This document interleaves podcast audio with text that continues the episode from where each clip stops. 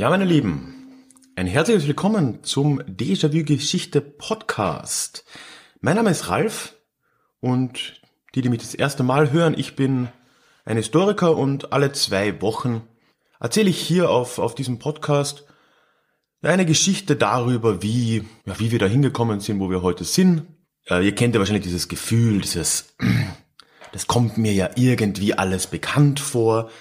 Genau darum geht's in, in diesem Déjà-vu-Podcast. Heute sind wir bei Episode 3 angelangt.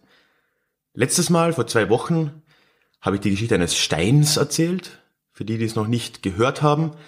Ich äh, versetze den Link auch äh, unten rein, kann man sich nochmal nachhören. Das war natürlich nicht nur die Geschichte irgendeines Steins, ist auch klar. Es ging um den sogenannten Stone of Scone, ein schottisches Nationalsymbol, wenn man so will, das vor 700 Jahren von den Engländern gestohlen wurde und in den 50er Jahren von ein paar besoffenen schottischen Studenten aus London, aus der Westminster Abbey wieder zurückgebracht wurde. Abenteuerliche Geschichte. Hört mal rein. Ansonsten, wie gesagt, alle zwei Wochen gibt's hier einen Podcast. Zwischendurch, also die anderen zwei Wochen, kann man auf äh, deja-vue-geschichte.de aber auch noch Blogposts von mir lesen. Also schaut da gerne mal vorbei. Vorbei? Vorbei. Heute ist es ein bisschen ein anderes Thema. Es geht nicht um einen Stein, sondern es geht um etwas ganz Aktuelles. Es geht um Fake News. Fake News. Fake News. The failing New York Times. Das Lieblingsthema unseres lieben US-Präsidenten. Aber es geht jetzt nicht unbedingt um Fake News heute, das wäre für einen Geschichte-Podcast vielleicht ein bisschen, bisschen unpassend. Wobei es gibt ja auch Historiker, die behaupten, Geschichte fängt gestern an, also naja. Es soll vielmehr ein bisschen um die, die Wurzeln des modernen Journalismus gehen. Und ich will mir äh, ein bisschen anschauen, wie wir ja dahin kamen, wo wir heute sind, was die Medienlandschaft angeht, wie eigentlich Zeitungen und dann in Folge auch Radiosender und Fernsehsender zu dem wurden, wie sie eben heute sind, wie ja, moderner Journalismus sich in der Vergangenheit entwickelt hat. Und dazu schauen wir uns heute eine relativ kurze Zeitspanne eigentlich an, und zwar die letzten zwei Jahrzehnte des 19. Jahrhunderts. Äh, darum soll es nämlich gehen, weil in der Zeit, weniger jetzt in Deutschland, sondern vor allem in, den, in Großbritannien und in den USA waren das eigentlich die, diese 20 Jahre, in denen der Journalismus, in denen Zeitungen, in denen Zeitschriften einen riesen Sprung gemacht haben, was ja einerseits ihre Leserschaft anging, also Leserzahlen, aber andererseits auch einfach den Stil dieser Zeitungen anging. Und äh, vor allem die zweite Geschichte, die ich da erzähle, aus Großbritannien, da werfe ich schon mal voraus, es wird ganz spannend, da geht es dann um englische Lords, da geht es um Putschversuche gegen die englische Regierung, da geht es um Nazis, da geht es um Revisionismus in Osteuropa. Das geht weit über eine einfache Zeitung hinaus. Aber das mal nur so als kleiner Teaser, ne? Hey, it's Ryan Reynolds and I'm here with Keith, co-star of my upcoming film If, only in theaters May 17th. Do you want to tell people the big news? All right, I'll do. Sign up now and you'll get unlimited for $15 a month in six months of Paramount Plus Essential Plan on us. Mintmobile.com slash switch. Upfront payment of $45 equivalent to $15 per month. Unlimited over 40 gigabytes per month. Face lower speeds. Videos at 480p. Active Mint customers by 531.24 get six months of Paramount Plus Essential Plan. Auto renews after six months. Offer ends May 31st, 2024. Separate Paramount Plus registration required. Terms and conditions apply if rated PG. Die Frage ist jetzt natürlich, was ist moderner Journalismus und was ist der Unterschied von ja, vormodernem Journalismus? Und ich definiere das jetzt ein bisschen mit dem Aufkommen der Boulevardzeitungen. Weil das ist ja wirklich der Zeitpunkt, wo Journalismus eine neue Zielgruppe anzusprechen versuchte, das erste Mal. Und das ist eben genau dieser Trend, der da Ende des 19. Jahrhunderts langsam um sich gegriffen hat. Zeitungen gibt es aber natürlich schon länger, also kommt darauf an, wie man es definiert. Aber die ersten halbwegs regelmäßig erscheinenden Zeitungen in Europa gibt's ab dem frühen 17. Jahrhundert. Dann später, so ab dem 18. Jahrhundert, gibt's dann auch die ersten Tageszeitungen. Die waren dann übrigens auch bezeichnenderweise in Großbritannien. Das Problem bei diesen Tageszeitungen oder auch den, den wöchentlichen Blättern war, sie waren unglaublich langweilig. Also man kennt das ja noch, es gibt ja zum Glück auch noch Archivstücke von dieser Zeit, es gibt Fotos, die man finden kann oder auch Scans von diesen alten Zeitungen. Ja, das sind halt wirklich endlose Blöcke an Informationen. Man kann sich ja vorstellen, es sind diese riesigen Blätter, wo dann in vier oder auch mal mehr Spalten in ganz kleiner Schrift minutiös dargelegt wurde, was sich in der Politik und in der Wirtschaft und sonst wo in diesen Zeiten oder an diesem Tag eben so getan hat. Das Klischee von, vom englischen Gentleman, der da in seinem Gentleman's Club sitzt mit zehn anderen Leuten, die sich schweigend gegenüber sitzen und in die jeweils eigene Zeitung schauen, das lässt grüßen. Also das, das war damals auch irgendwo ein bisschen die Zielgruppe der Zeitungen. Also gerade in Großbritannien, man hat die gehobene Schicht mit Zeitungen angesprochen. Es waren die Politiker, es waren die Business-Leute, also die äh, Gewerbetreibenden. Das waren die Leute, die man damit ansprechen wollte. Und dementsprechend haben die Zeitungen auch ausgesehen. Gibt's ja teilweise heute noch. Es gibt ja immer noch furchtbar designte Zeitungen da draußen, die halt genau von so einem Kreis an Leuten gelesen werden. Ja, anscheinend legen die da keinen Wert drauf. Ja, Ende des 19. Jahrhunderts, und jetzt kommen wir zum Punkt, da hat sich das dann relativ radikal geändert, weil ein paar Leute, vor allem zuerst in den USA, sehr bald dann in Großbritannien, auf die Idee gekommen sind, doch vielleicht ein bisschen eine breitere Zielgruppe anzusprechen mit ihren Zeitungen. Das hat in der Zeit äh, natürlich auch seine Gründe. Die letzten 20 Jahre des 19. Jahrhunderts, da sehen wir die aufkommende Arbeiterschaft mit den Gewerkschaften, mit den sozialdemokratischen Parteien. Ein wachsendes Interesse an Politik in den breiteren Massen ging damit einher. Natürlich auch breitere Alphabetisierung schon in den Jahren davor. Es gab immer mehr Menschen, die schlicht lesen konnten. Es gab auch mehr Menschen, die lesen wollten. Und da war es natürlich naheliegend, dass irgendwann der erste windige Journalist oder Zeitungsbetreiber auch auf die Idee kommt, diese Leute irgendwo abzuholen und einzubinden und für die eben auch tatsächlich Zeitungen, heute würde man sagen Content, zu, äh, bereitzustellen. Begonnen hat das, wie gesagt, zuerst mal in den USA. Und das ist jetzt auch schon das erste Beispiel. Da geht's ganz bestimmt eigentlich nur um zwei Menschen, also zwei Namen, die da das wirklich alles Bestimmende waren. Das ist einerseits der Joseph Pulitzer, den wohl jeder von euch vom Pulitzer-Preis kennt. Und andererseits ein gewisser William Randolph Hearst. Und den kennt man jetzt vielleicht vom Namen, so vom Hörensagen. Aber wenn jemand von euch mal den Film Citizen Kane gesehen hat, von Orson Welles, da ist die Hauptfigur angelehnt an diesen William Randolph Hearst. Also der ist schon gerade in den USA über Jahrzehnte hinweg schon eine legendäre Gestalt auch geblieben. Und die zwei, die waren es dann auch, die diese Revolution der Medien in Richtung, ja, wie man es dort nennt, Yellow Press geführt haben. Begonnen hat's mit Joseph Pulitzer. Und zwar im Jahr 1883. Da hat der nämlich in New York eine Zeitung aufgekauft, die sogenannte New York World. Ja, und er hat dort eben den Versuch gewagt, diese neuen Lesergruppen irgendwie anzusprechen. Und er hat da eine, ein relativ wirkungsvolles Rezept dafür auch gefunden. Erstens waren seine Zeitungen günstig, das war das Allerwichtigste. Sie haben oft die Hälfte von dem nur gekostet, was traditionelle Zeitungen zu der Zeit gekostet haben. Zusätzlich waren sie kurz gehalten, also die Artikel waren kurz und knackig mit prägnanten Überschriften. Ja, seine Gegner hätten es als Sensationalisierung bezeichnet. Auch mit einer offenen Meinung, das muss man auch sagen. Also nicht diese betonte und auch ja, fast schon zwanghafte Neutralität, die Zeitungen bis dahin sehr oft äh, hatten. Also es war eine offene Meinung da. Und ganz wichtig, neben Meldungen zu Politik und Wirtschaft gab es eben auch ja, Society-Meldungen, Klatschnachrichten, sogenannte Human Topics. Also ja, Geschichten aus dem Alltag, mit denen die Leute sich identifizieren konnten, was man ja heute auch noch aus allen möglichen Zeitungen eben kennt. Ja, und obendrein natürlich dann auch noch viele Bilder, Comics. Am Ende der Zeitung hat, hat äh, dieser Pulitzer begonnen, Comics zu drucken und dann so Wettbewerbe und Marketingaktionen, relativ ja moderne und radikale Werbemethoden. Das waren so die, das war das Rezept, das Pulitzer da auch verfolgt hat. Also von Anfang an hat das auch relativ gut funktioniert. Er hatte dann schon sehr früh eben genau solche Werbeaktionen äh, gestartet. Ganz bekannt ist zum Beispiel, dass eine seiner Redakteurinnen, eine Frau übrigens, was um die Zeit auch nicht ganz selbstverständlich war, in 72 Tagen für diese Zeitschrift um die Welt gereist ist.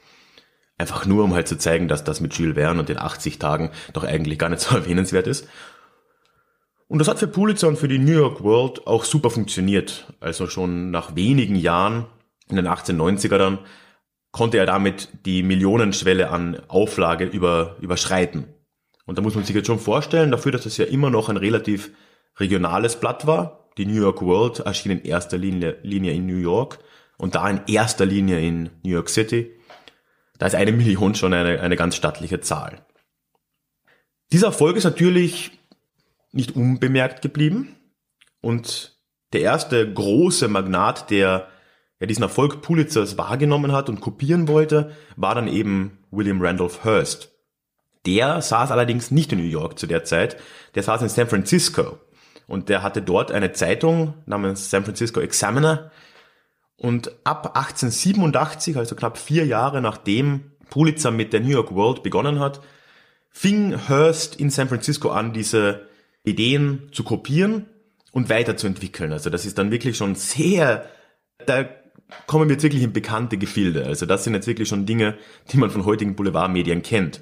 Zum Beispiel hat er neben all dem, was Pulitzer auch gemacht hat, beschlossen, dass ein Viertel aller Inhalte in seiner Zeitung Crime Stories sein sollen. Also Nachrichten über irgendwelche kriminellen Machenschaften, über Überfälle, über Morde, also all dieses, ja, letzten Endes zwar unwichtige, aber eben aufsehenerregende Themen, die die Leute auch interessiert haben zu der Zeit.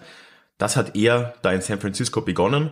Er hat auch damit begonnen, was man auch heute noch hat, sogenannte, im Englischen nennt man es Adultery, auf die Titelseite zu drucken, also Nacktheit. Wobei man muss auch dazu sagen, Nacktheit im Sinne des späten 19. Jahrhunderts. Heute wird das keinem wirklich schocken. Heute ist es auch meistens dann auf Seite 3 oder Seite 7, kommt glaube ich auf die Zeitung an. Aber das hat eigentlich seitdem auch immer gegeben in den Boulevardmedien, diese kleinen Nacktbilder, ne? Ein bisschen Softporno, das, das zieht die Leser an. Das hat der Hörst schon damals gewusst.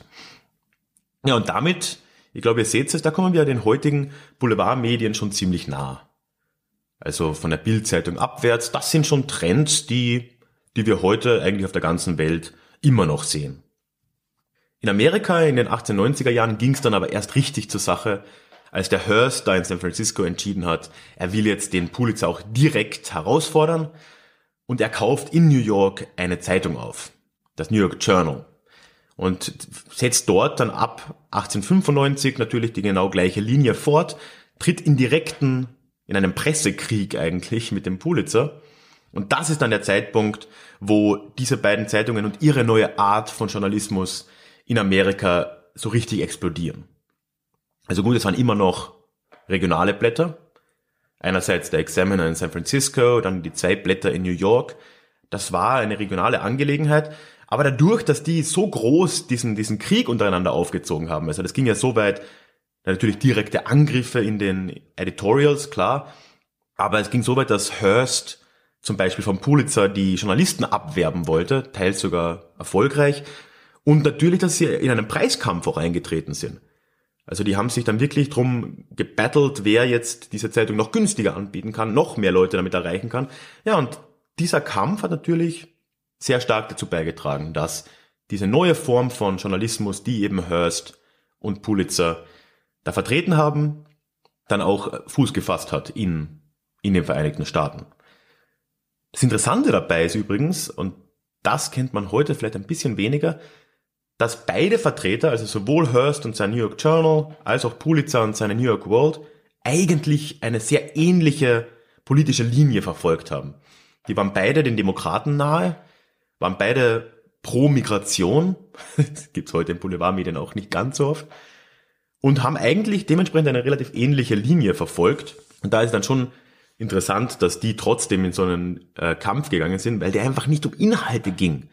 Es ging nicht um Inhalte, es ging darum, mehr Leserschaft als der andere zu haben. Es ging darum, den anderen zu übertrumpfen. Und es ist schon auch ein bisschen zu vergleichen, glaube ich, mit so diesen Erfindergeist, den es äh, ein paar Jahre davor ja auch ganz stark gegeben hat. Von der Elektrizität weg, wo sich Edison und Tesla zum Beispiel bekämpft haben, immer weiter, immer den jeweils anderen übertrumpfen. So war damals das Mindset. Und so haben das die zwei auch gemacht. Den absoluten Höhepunkt erreicht dieser Kampf und diese neuen Medien dann 1898. Denn 1898 kam es zum Spanisch-Amerikanischen Krieg. Und da hatten diese zwei Medien jetzt nicht gerade eine kleine Rolle in diesem Krieg. Es ist nämlich so, dass zu der Zeit die Spanier natürlich ja, mit immer mehr Problemen zu kämpfen hatten in ihrem Kolonialreich. Da sind ihnen zu der Zeit ja schon einige Staaten auch weggebrochen, gerade in Mittel- und Südamerika. Und ja, beim Rest ist es auch zunehmend ungemütlich geworden. Und vor allem in Kuba, was ja direkt vor der Küste der USA war, kam es eigentlich schon seit Jahrzehnten immer wieder zu Aufständen gegen diese spanische Herrschaft. Und in Amerika, in den, also in den Vereinigten Staaten von Amerika, bildete sich zu der Zeit, so in den 1880er Jahren, auch schon kurz davor, eine pro-kubanische Stimmung ein bisschen heraus. Es gab viele Leute, die gesagt haben, hier die Spanier müssen das jetzt in die Unabhängigkeit entlassen. Klar, das war auch eine Zeit, als man in Amerika noch sich selbst einfach als eine antiimperialistische Macht gesehen hat. Die sind ja auch erst selbst 100 Jahre davor von Großbritannien unabhängig geworden. Und man sah sich natürlich auch ein bisschen als eine Macht gegen den europäischen Kolonialismus. Klar.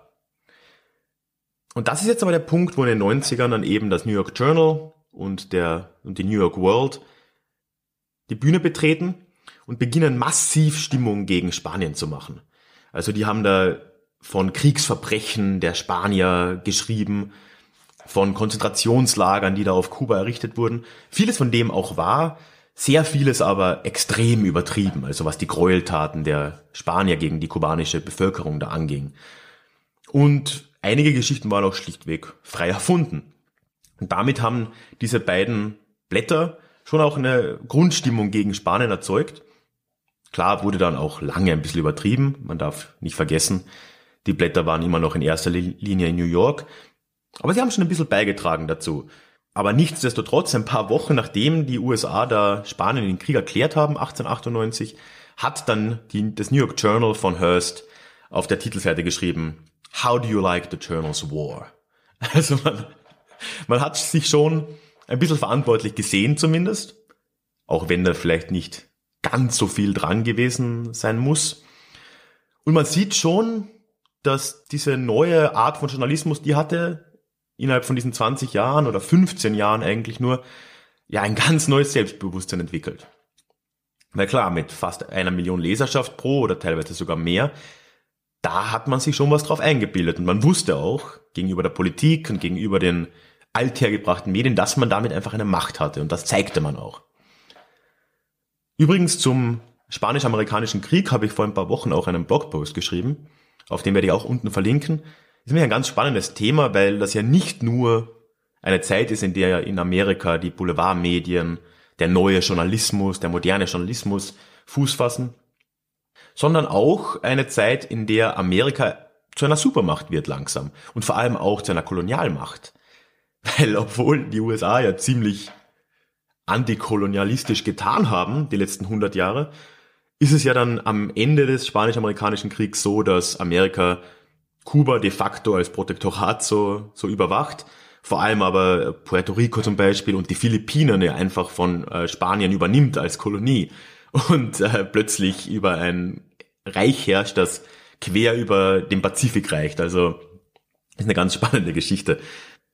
Zum zweiten Beispiel jetzt im Vereinigten Königreich, da wird's dann richtig irre.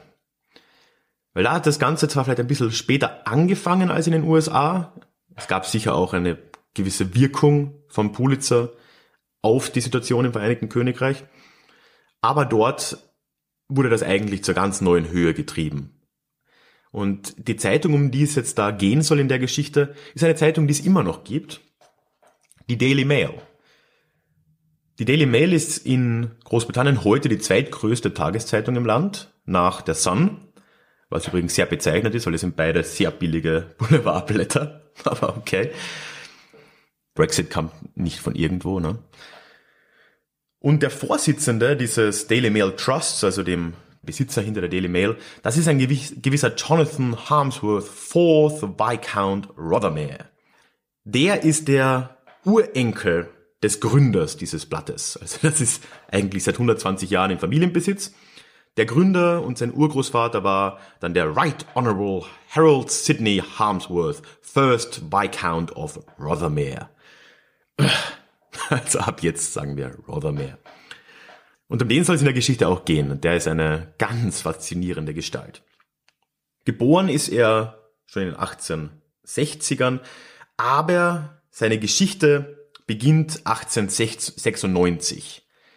1896 ist nämlich das Jahr, als er gemeinsam mit seinem Bruder Alfred diese Daily Mail gründet.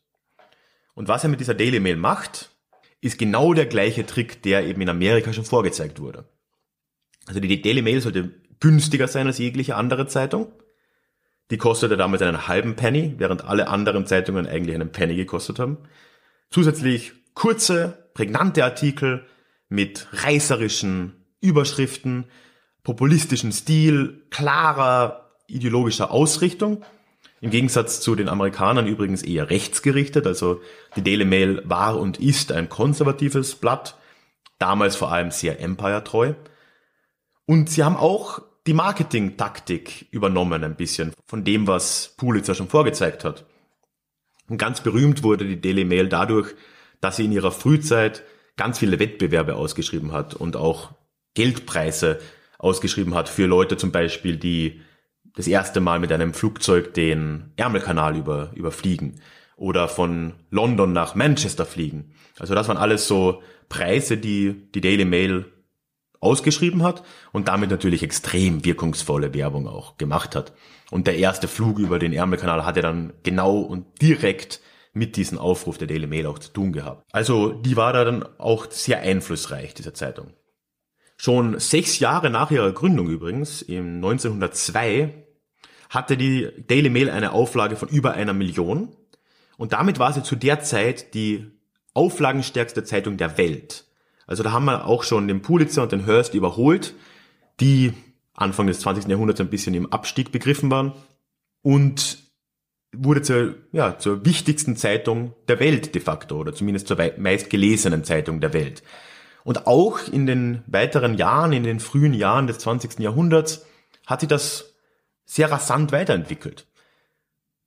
Eine Methode, mit der die Daily Mail sehr viele Leser angezogen hat, war zum Beispiel in den ersten 15 Jahren des 20. Jahrhunderts mit so halb fiktiven Geschichten über einen deutschen Angriff auf Großbritannien. Also das war damals ein ganz modernes Literaturgenre. Es gab viele Bücher dazu, aber vor allem auch in der Daily Mail gab es so, ja, so Folgegeschichten, die Tag für Tag oder Woche für Woche weitererzählt wurden. Und da haben sich auch ganz bekannte Leute daran beteiligt, an diesen fiktiven Angriffsplänen der Deutschen auf, auf die britischen Inseln. Einerseits hat Winston Churchill, damals noch relativ jung, sich daran schon beteiligt. Das ist nicht das Werk, für das er den Literaturnobelpreis bekommen hat.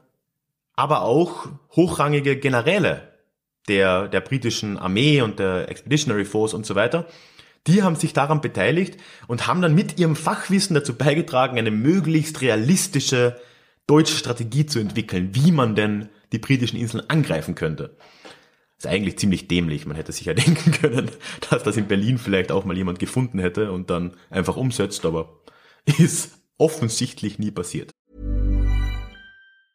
Hey, it's Ryan Reynolds and I'm here with Keith, co-star of my upcoming film If, only in theaters May 17th. Do you want to tell people the big news? All right, I'll do it. Sign up now and you'll get unlimited for $15 a month in six months of Paramount Plus Essential Plan on us. Mintmobile.com slash switch. Upfront payment of $45 equivalent to $15 per month. Unlimited over 40 gigabytes per month. Face lower speeds. Videos at 480p. Active Mint customers by 531.24 get six months of Paramount Plus Essential Plan. Auto renews after six months. Offer ends May 31st, 2024. Separate Paramount Plus registration required. Terms and conditions apply if rated PG. Bis dann der Erste Weltkrieg tatsächlich losbricht, hat also die Daily Mail eine enorme Leserschaft und auch eine enorme Macht im Land. Und dann im Ersten Weltkrieg ist es auch der Zeitpunkt, wo die Zeitung das erste Mal aktiv in die Politik Großbritanniens eingreift. Und da gibt's wirklich ziemlich radikale Angriffe auf die britische Regierung zu der Zeit. Zum Beispiel wurde Lord Kitchener, der Kriegsminister, angegriffen dafür, dass er der Meinung der Daily Mail nach nicht genug Munition herstellen ließen, dass Großbritannien wegen ihnen den Krieg verlieren, verlieren könnte. Und äh, parallel dazu wurde auch der Premierminister äh, Lord Asquith immer wieder frontal angegriffen in der Daily Mail, in der auflagenstärksten Zeitung des Landes. Und das war natürlich ein Problem für die Regierung und es kam dann auch so weit, dass David Lloyd George, der neue Premierminister ab 1916, den Alfred, also den, den Bruder von, von Rothermere und Chefredakteur der Daily Mail, auch fragte, ob er nicht ins, ins britische Kabinett kommen will. Einfach nur um ja, für bessere Publicity zu sorgen für die Regierung. Das hatte Alfred dann aber abgelehnt. Nach dem Krieg wird's dann wirklich irre mit der Daily Mail, muss man sagen. Weil da stirbt Alfred dann, also der Bruder, 1922 stirbt er. Er war in den 25 Jahren davor, seit der Gründung, der Chefredakteur. Also sein Bruder, der Rothermere, der hat, wenn man so sagen will, die kaufmännische Leitung übernommen, hat das Blatt nach außen hin vertreten, aber sein Bruder war der Chefredakteur und hat die Linie natürlich zwar in Absprache, aber schon auch sehr stark mitbestimmt. Nachdem Alfred aber in 1922 stirbt, übernimmt sein Bruder die gesamten Anteile an dieser Zeitung und führt sie von da an eigentlich allein. Und das ist dann wirklich die Zeit, wo seine Angriffe auch auf die Regierung oder seine Eingriffe in die britische Politik so richtig radikal werden. 1924 zum Beispiel veröffentlicht die Daily Mail ein, einen gefälschten Brief, der angeblich in der Labour-Partei äh, herumwanderte, der zu einer kommunistischen Revolution in Großbritannien aufrief, der komplett gefälscht war, was in der Labour-Partei niemand oder bis auf die äußeren Ränder wirklich niemand auch nur dachte. Aber die Macht der Daily Mail war so groß, dass in den Wahlen 1924, die praktischerweise vier Tage nach Veröffentlichung dieses Briefes stattfanden, Labour auch eine herbe Niederlage abgegriffen hat. Also es war wirklich eine sehr radikale, angriffslustige Linie, die das, die das Blatt dort verfolgt hat. Aber Rothermere, und das macht ihn zu einer wirklich faszinierenden Gestalt, der hat sich nicht nur jetzt im Zeitungsbereich ausgetobt, der hat nicht nur gemeinsam mit seinem Bruder die Journalismusbranche Großbritannien von Grund auf umgekrempelt. Er hat nicht nur in der Politik mehr und mehr seine Finger im Spiel gehabt, nein, er hat sich auch im Ausland ordentlich ausgetobt. Besonders merkwürdig, anmutend ist da sein Interesse und seine Faszination für Ungarn. Also Rothermere in den 20er Jahren war ein ganz starker Verfechter einer Revision des Vertrags von Trianon, also quasi dem ungarischen Pendant zu, zu Versailles in dem Ungarn gut 66 Prozent seiner Landesmasse verloren hat. Und er hat sich da ganz offen in seiner Zeitung, oder inzwischen sogar hat er mehrere Zeitungen, dafür eingesetzt, dass dieser Vertrag doch jetzt geändert werden müsse. 1927 zum Beispiel hat er dafür tatsächlich ein Editorial in der Daily Mail geschrieben, namens Hungary's Place in the Sun, wo er ganz offen dafür eingetreten ist. Lustigerweise hat der Rothermere dann auch Land in Ungarn gekauft und zwar für den Fall, dass, wie er vermutete, die Sowjetunion in absehbarer Zeit Großbritannien einnehmen würde und es in einen kommunistischen Staat verwandeln würde. Und Ungarn wäre dann natürlich ein viel sichereres Land. Also wenn der bis in die späten 40er gelebt hätte, dann hätte er sich wahrscheinlich doch gefragt, was ihm da durch den Kopf gegangen ist. Aber das war damals vielleicht wirklich gar nicht so eine abwegige Meinung. Und das ging dann im Prinzip auch so weit, dass er in der ungarischen Politik ein unglaublich positives Image entwickelt hat. Weil er war ja da dieser, dieser adlige und Medienmogul aus Großbritannien, der sich so offen für die ungarische Sache eingesetzt hat, dass es irgendwann so weit kam, dass die ungarischen Politiker oder einige ungarische Politiker ihm sogar die Krone Ungarns angeboten haben, ihn also zum König Ungarns machen wollten. Weil Ungarn war damals ja äh, lustigerweise noch ein Königreich, nur hat es keinen König. Da war dann Rothermere doch klug genug, das abzulehnen. Wo er nicht klug genug war, es abzulehnen, war seine offene Begeisterung für die Nazis. Und da wird es dann ein bisschen düster. Weil Rothermere war ja nicht nur ein Freund von Ungarn, er war vor allem auch ein Freund Deutschlands. Und er war von Anfang an ein ganz großer Verfechter der Appeasement-Politik. Also in seinen Blättern in der Daily Mail, da erschienen ständig Beiträge, die eben genau dieses Appeasement unterstützten und sagten, ja, wir müssen uns mit Deutschland gutstellen. Es ging sogar so weit, dass die Daily Mail offen für eine Allianz Großbritanniens mit Deutschland eingetreten ist. Das äh, ist dann, wie wir wissen, nicht so weit gekommen. 1934 warb die Daily Mail dann sogar offen für die British Union of Fascists, das war das Pendant der NSDAP in, in, im UK, nur vollkommen erfolglos. Und später traf sich Rothermere auch immer wieder mal mit Hitler und schrieb mit ihm Briefe. Also die kannten sich auch persönlich. Er hat Hitler übrigens nur als Adolf the Great angesprochen und bezeichnet, was äh, schon sehr viel über, über diesen Rothermere in der Zeit auch sagt. Ein Brief von, von ihm an Hitler ist übrigens erhalten. Das war nachdem Hitler das Sudetenland annektiert hat. Da hat er ihm dann ganz begeistert gratuliert, wie toll er das nicht gemacht hätte und ob Hitler nicht auch noch, ja, bei der Gelegenheit vielleicht Lust hätte, in Rumänien einzumarschieren. Das dürfte wieder mit äh, Rothermeres Begeisterung für Ungarn zu tun gehabt haben. Also schon ein relativ, äh, puh, eine relativ harte Linie, die er damals mit der größten Zeitung Großbritanniens gefahren ist. Den Höhepunkt seiner Macht erreichte Rothermere aber auf einer anderen Ebene und das ist wieder in der britischen Politik. Weil gegen Ende der 20er Jahre war er eigentlich im konstanten, in der konstanten Opposition zur britischen Regierung. Das war eine konservative Regierung damals unter Premierminister Baldwin. Und Rothermere hatte ein Riesenproblem mit diesem Baldwin, weil der vor allem nach der Weltwirtschaftskrise in seinen Augen zu protektionistisch gehandelt hat. Und er, Rothermere, wie gesagt, ein alter Vertreter des Empires, ein alter Free Trade Conservative, der hatte natürlich da ein, ein großes Problem damit und hat sich dann mit dem zweiten großen Medienmogul Großbritanniens, mit dem Herrn Beaverbrook, der den Daily Express besessen hat, zusammengetan, um eine Alternative, eine politische Alternative zu dieser Tory-Partei eben zu bilden. Und das war natürlich ein riesen, riesen Problem für die britische Regierung. Weil man muss sich äh, denken, Rothermere hatte Ende der 20er, wie schon kurz angedeutet, nicht nur die Daily Mail.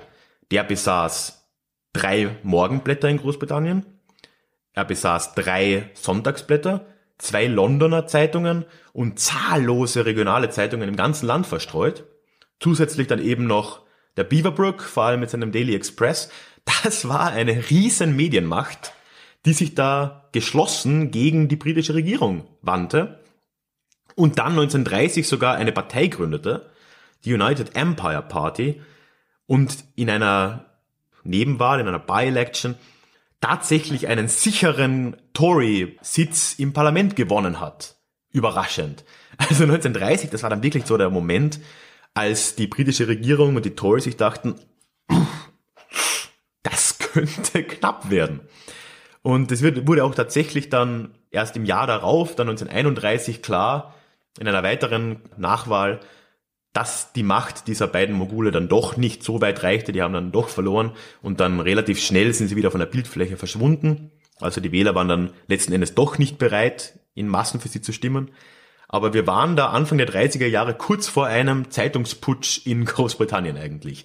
Da sieht man wieder dieser Rothermere, und dann in, in dem Zusammenhang auch der, der Sir Beaverbrook, die waren damals extrem einflussreich. Und damit kommen wir dann ja auch schon zum, zum Abschluss und zum, zum großen, ja, zum großen Fazit. Die Geschichten, die ich jetzt hier erzählt habe, also einerseits die von diesem vollkommen irren Sir Rothermere und, und Beaverbrook, andererseits aber auch von den, von den Herren in den Vereinigten Staaten, also vom Herrn Pulitzer und vom Hearst, die haben in dieser Zeit, also in, in den USA vor allem in den 1880ern und 90ern, in Großbritannien bis in die 1930er hinein, ihre jeweilige journalistische Szene von Grund auf verändert. Die sind rangegangen und haben in der Zeit, als es eine, ein wachsendes Leserpotenzial gab, die Zeichen der Zeit für sich genutzt, haben eine neue Form von Journalismus etabliert, eben was wir heute als Boulevardjournalismus vielleicht bezeichnen würden, und sind damit zu, ab, zu richtigen Mächten in ihren Ländern geworden. In den USA vielleicht weniger als in, in Großbritannien konnten sie immer wieder Einfluss auf die Politik des Landes auch nehmen. Eine Folge davon ist natürlich auch, dass der Journalismus und äh, vor allem die Betreiber von Zeitungen auch eine ganz neue, einen, einen ganz neuen Blick auf sich selbst und auf ihre Rolle in der Gesellschaft entwickelt haben. Man wurde viel selbstbewusster, selbstverständlich. Und ich glaube, gerade im Fall von Rothermere und seinen Aktionen da in Großbritannien in den 20ern und 30ern, da sieht man schon, wie sich die Rolle gewandelt hat und wie plötzlich eigentlich die Medien zunehmend einen Einfluss auf die Politik ausüben, den wir vorher in der Form nicht gekannt haben. Und das ist wirklich etwas, was wir bis heute noch sehen. Ohne diesen modernen Journalismus, ohne den modernen Boulevardmedien würde es zu Diskussionen um Fake News, Fake News wahrscheinlich heute gar nicht geben, weil wir nie begonnen hätten, so prägnante äh, und auch parteipolitisch eingefärbte Nachrichten zu haben. Das ist ja alles etwas, was erst in der Zeit so richtig im großen Stil aufgekommen ist. Nichtsdestotrotz muss man aber auch dazu sagen, dass von dem, was wir jetzt gehört haben, also von der Daily Mail, von der New York World, vom New York Journal, zu den heutigen Boulevardmedien, da ist es immer noch ein weiter Schritt. Also die haben zwar damals angefangen damit, sensationalistische Meldungen zu bringen, über Verbrechen zu berichten, Nacktheit zu drucken. Das hat alles begonnen. Aber man muss auch dazu sagen, das waren damals schon ernstzunehmende Nachrichten auch. Also die hatten Top-Journalisten, die auch teilweise aufdeckerisch gewirkt haben, die, die wirklich erstklassigen Journalismus einfach auch betrieben haben.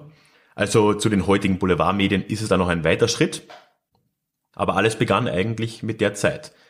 Weil danach, nachdem diese, diese Pforte da geöffnet wurde und man gemerkt hat, dass man mit diesen neuen Methoden und mit diesem neuen Schreibstil, mit diesem neuen Design und Layout so weite Massen erreichen konnte, ja, dann gab es eigentlich nur noch zwei Schritte in der Zukunft. Ne? Also es gab die traditionellen Medien, die sich da was abgeschaut haben und sich weiterentwickelt haben, die dann später zu den Qualitätsmedien unserer Zeit geworden sind, New York Times etc. Ja, und dann gab es die Leute, die das genommen haben und auf neue Extreme natürlich getrieben haben. Und das sind dann wiederum die heutigen Boulevardmedien. Ja, und dann gibt es noch die Bar, die sich einfach nie verändert haben und die heute noch nur von irgendwelchen Adligen in London gelesen werden und Berichte aus dem Parlament schreiben oder so. Aber die sind inzwischen wirklich nur noch irrelevant, außerhalb der zwei, drei Gentleman Clubs, die es in London wohl noch gibt. Warum weiß ich auch nicht. Ja, damit sind wir dann aber auch schon am Ende angekommen. Dieser kleinen Reise durch den modernen Journalismus in den letzten 120 Jahren, 130 Jahren. Wie gesagt, wir können uns dann in zwei Wochen gern wieder hören zum nächsten Déjà-vu-Podcast. Dazwischen, ich habe es auch schon angesprochen, gibt es immer auch Blogartikel auf meiner Seite. Nächste Woche kommt dann quasi der nächste. Schaut da bitte gern mal vorbei. Nochmal, das ist unter deja-vue-geschichte.de.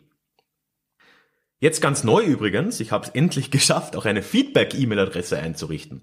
Also bitte, wenn ihr Feedback zur heutigen Sendung oder zu einer der vorhergehenden Sendungen habt, wenn ihr mir einen Hinweis geben wollt oder auch vielleicht Korrekturen, wenn ich irgendwas falsch oder oder oder zu sehr, zu sehr vereinfacht dargestellt habe, schreibt's mir bitte, auch wenn ihr Vorschläge für zukünftige Sendungen habt, für mögliche Themen, die ich hier behandeln kann, da freue ich mich sehr. Ich antworte auch garantiert.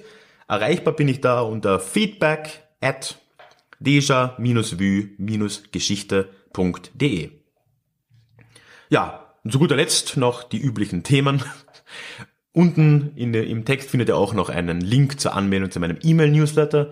Da würdet ihr dann monatlich ein Update bekommen, was sich auf Blog, Podcast und so weiter bei mir so getan hat. Ja, ist ein einfacher Weg, auf dem Laufenden zu bleiben und da freue ich mich natürlich sehr über Anmeldungen. Ja, und ansonsten iTunes und so weiter steht inzwischen. Also wenn ihr diesen Podcast in irgendeinem Podcatcher hört, dann freue ich mich natürlich, wenn ihr mich abonniert, wenn ihr mich bei iTunes und Co. bewertet und mit euren Freunden teilt. Das ist natürlich immer extrem hilfreich. So, und dabei belasse ich es dann auch schon. Würde mich freuen, von euch zu hören mit ein bisschen Feedback. Und ansonsten hören und lesen wir uns in den nächsten Wochen wieder. Tschüss.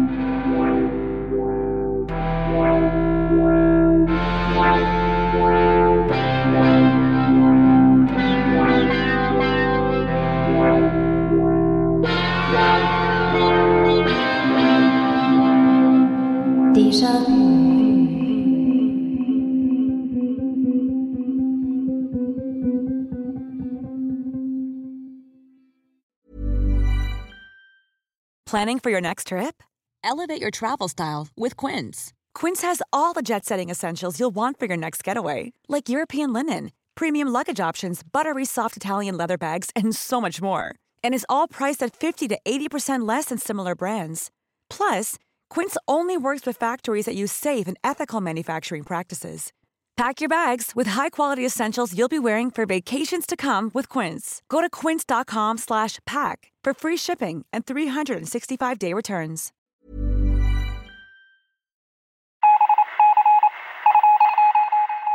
Möchtest du dich noch mehr mit Geschichte beschäftigen? Dann werde doch Teil der Community und hol dir deine persönliche Dosis Geschichte regelmäßig ins Postfach mit dem Déjà-vu Geschichte Newsletter. Dort erwarten dich abwechslungsreiche Geschichte-Häppchen, zweimal im Monat direkt in dein E-Mail-Postfach, Austausch mit mir, ich kann dich erreichen, du kannst mir direkt antworten und ich melde mich auch garantiert wieder zurück. Und als Dankeschön das exklusive Hörbuch Psoffene Geschichte, wie Alkohol die Geschichte prägte. Direkt zum Download nach deiner Anmeldung. Alle weiteren Infos zum Newsletter findest du verlinkt in den Show Notes oder auf ralfgrabuschnick.com slash newsletter. Ich würde mich sehr freuen, dich dort begrüßen zu können.